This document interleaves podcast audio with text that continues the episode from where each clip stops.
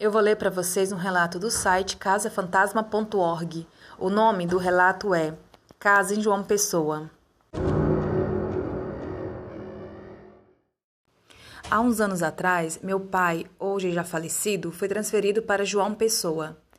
Depois de morarmos 45 dias em um hotel, finalmente conseguimos uma bela casa na praia de Manaíra. Todos felizes, porém, o ar-condicionado do meu quarto, desde que lá chegou, nunca conseguiu ser ligado. Chamamos vários técnicos e nada. Achamos que era problema na corrente elétrica e desistimos. Passei a dormir em um sofá, cama no quarto dos meus pais. Até aí tudo bem, se não fosse um belo dia quando tudo começou. Estava estudando em meu quarto e, de repente, senti uma presença estranha se aproximando de mim. Um pequeno calafrio percorreu todo o meu corpo. Me virei para ver quem era e não havia ninguém. Esse fato ocorreu diversas vezes, inclusive quando eu ia dar comida para um pequeno cágado que eu tinha. Ele ficava no corredor ao lado de casa. Comentei o ocorrido com meus pais. Resolvi estudar na sala de estar. Depois disso, os acontecimentos não pararam mais. A porta do meu quarto trancava sozinha e não tinha cristão no mundo que conseguisse abri-la. De repente, não mais que de repente, escutávamos o ruído do trinco e, pasmem, a porta estava aberta. Quando alguns parentes meus foram nos visitar, acomodamos eles em um quarto de hóspedes junto ao meu quarto. Não nos surpreendemos quando, depois da primeira noite, é, deles em nossa casa, o casal estava com olheiras enormes, pois não dormiram durante a noite, porque uma senhora ficou de pé da cama olhando fixamente para eles. Pense que parou por aí? Não. Outros parentes vieram nos visitar e, já sabendo do ocorrido, ninguém quis dormir no quarto de hóspede.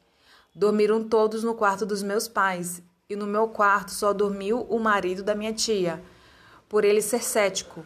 Mas o pobre também não conseguiu dormir, pois algo ou alguém o incomodou a noite toda. O engraçado era que à noite é, todos iam para o quarto dos meus pais e nos trancávamos. Se alguém quisesse beber água, ia todo mundo junto. De certa forma, era uma farra. Assim eram os dias em nosso lar.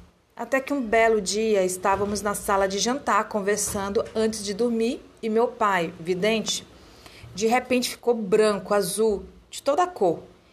Pediu licença e foi em direção ao meu quarto e ao quarto dos hóspedes. Chegando lá, se deparou com uma senhora idosa, muito bonita, de olhos azuis e cabelos brancos, uma italiana. Ela estava com muita raiva porque pessoas estranhas estavam em sua casa. Meu pai voltou para a sala mais branco que um papel e nos relatou o acontecido. E agora? O que vamos fazer? Teríamos que nos mudar. Muitas vezes estávamos no terraço e vi o portão abrir e fechar sozinho. Mas o pior de tudo foi o que aconteceu com a nossa colaboradora, que poderia até ter morrido. Em um final de semana que viemos para Recife, saímos e deixamos, e deixamos N terminando a faxina da casa e esperando o marceneiro que ia fazer uns trabalhos na casa. Quando aqui chegamos, num sábado, aproximadamente às 10 horas da manhã, minha mãe ligou para casa para verificar se estava tudo bem. Ninguém atendeu o telefone. Minha mãe continuou a ligar e nada. Quando deu 12 horas, quando deu meio-dia, mais uma tentativa. N atendeu o telefone com uma voz estranha e disse que depois explicava o que havia acontecido. Quando chegamos, é, quando chegamos na segunda-feira, N chegou em casa, estava com um galo enorme e um olho roxo. Espantados, ouvimos o seu relato. Ela disse que enquanto esperava o marceneiro, que não apareceu, ficou fazendo a faxina e aproximadamente às nove e meia da manhã ouviu um barulho na sala e foi ver o que era. Ela disse que viu uma coisa, algo tão horrível, que não teve coragem de detalhar. E desmaiou, só acordando quando minha mãe ligou. Nunca mais ela ficou sozinha em casa. Depois de tudo isso, meu pai foi saber alguma coisa sobre a casa com a pessoa que nos alugou. e ficou sabendo que a primeira dona da casa foi uma italiana que, quando morreu, os filhos venderam a casa e a pessoa que comprou transformou o quarto que era dela em dois: o meu quarto e o quarto de hóspedes. Soubemos também que todas as pessoas que lá moraram viram, ouviram e presenciaram fatos muito estranhos, todos saindo assustados.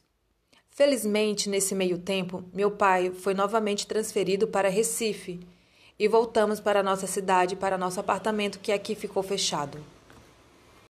O relato a seguir foi enviado por SC de Recife.